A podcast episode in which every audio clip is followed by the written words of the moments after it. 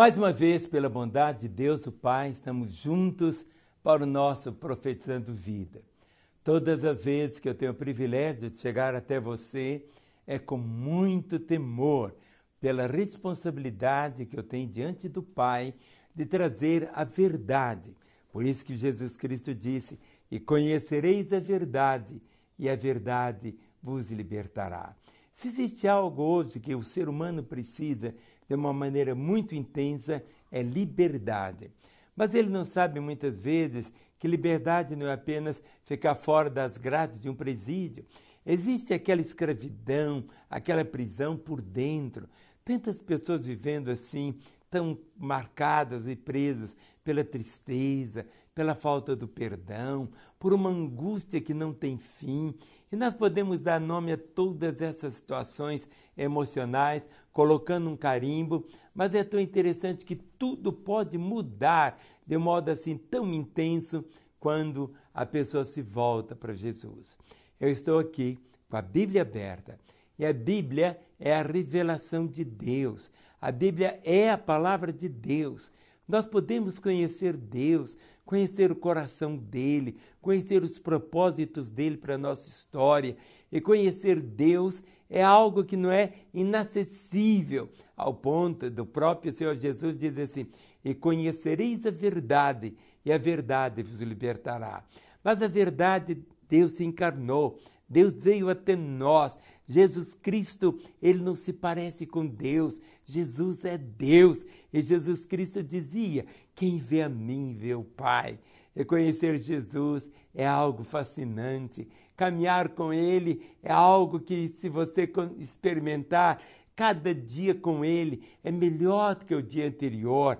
E cada dia você pode ter experiências tão bonitas com Ele. E essa experiência não é algo assim tão sobrenatural, tão diferente, não. É exatamente no natural, no seu dia a dia, no seu momento, no que você está vivendo hoje, quando você escolhe realmente.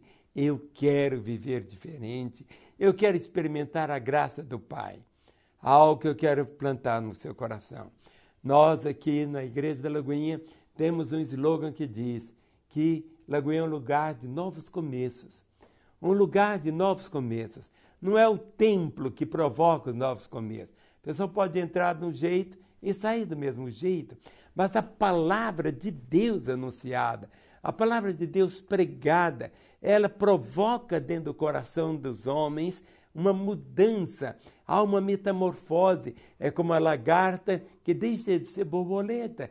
Ela experimenta, não é uma mudança simplesmente exterior, a natureza dela é impactada. Ela passa a ser filho de Deus, morada do Deus Altíssimo, porque Deus não habita simplesmente lá nos céus. A Bíblia diz que ele habita com humilde, com contrito de espírito. Mas para uma pessoa se voltar para Jesus, ele tem que ser uma pessoa humilde. Humilde não é aquela pessoa que anda toda esmulambada, toda suja. E alguns dizem ele é uma pessoa tão humilde. Não, ele precisa tomar banho, ele precisa de alguma coisa. Humilde tem nada a ver com isso. É a humildade do coração.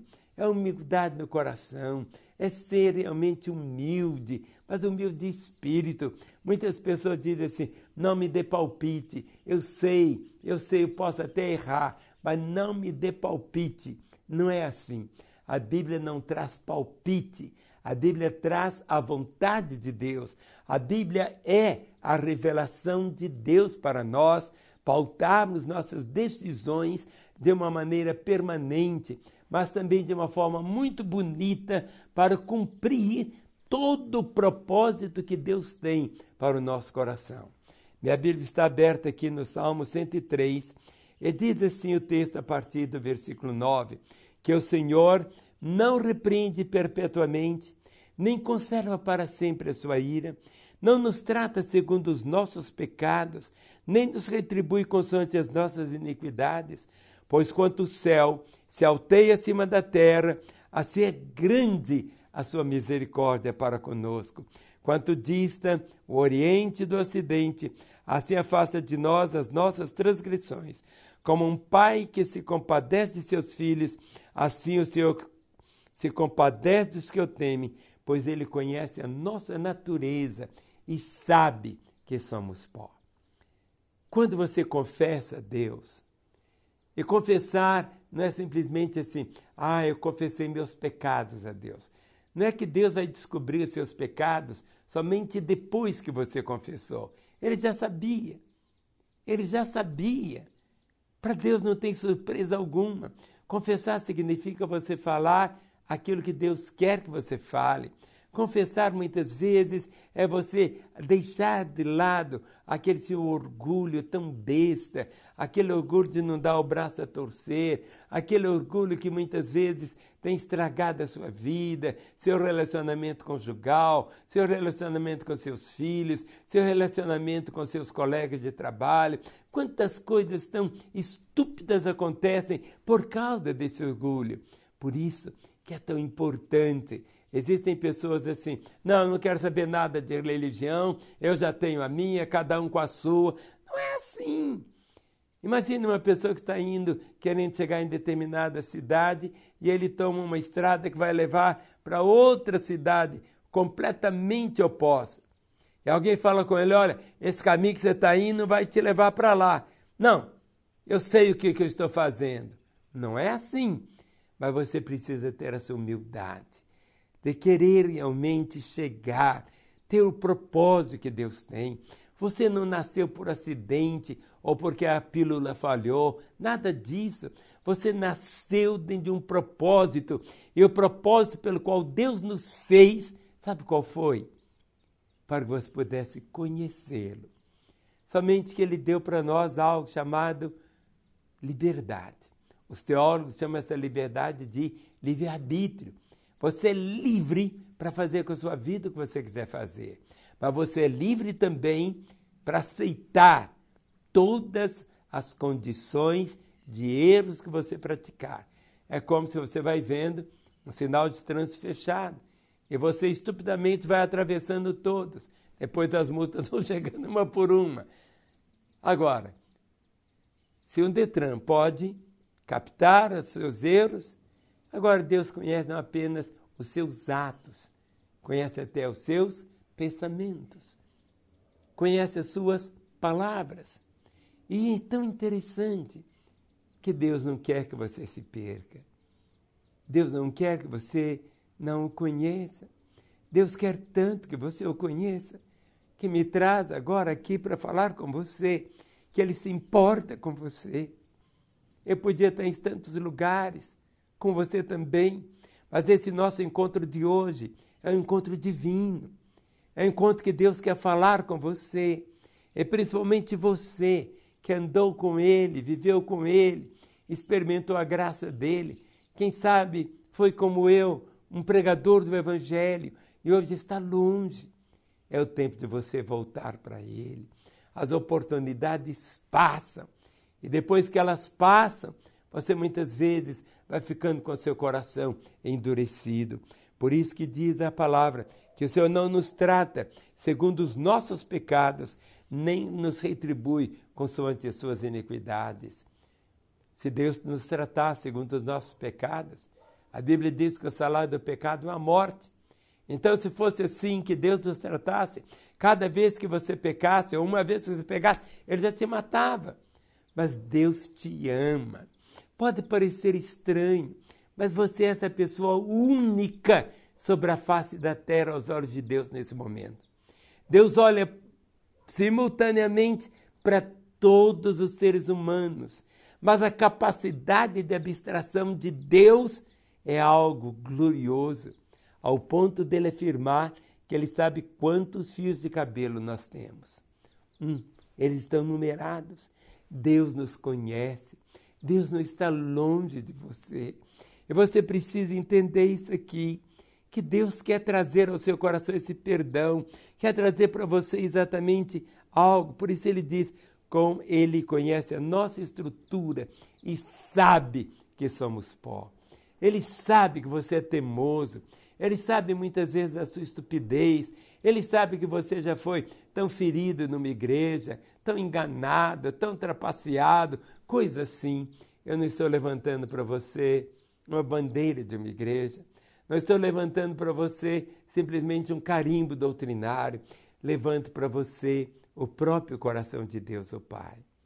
E o coração dele afirma que ele já provou o quanto que ele te ama, ao ponto dele ter dado a Jesus o seu filho para morrer em nosso lugar, para que através de Jesus pudéssemos ter a vida eterna, pudéssemos experimentar o perdão.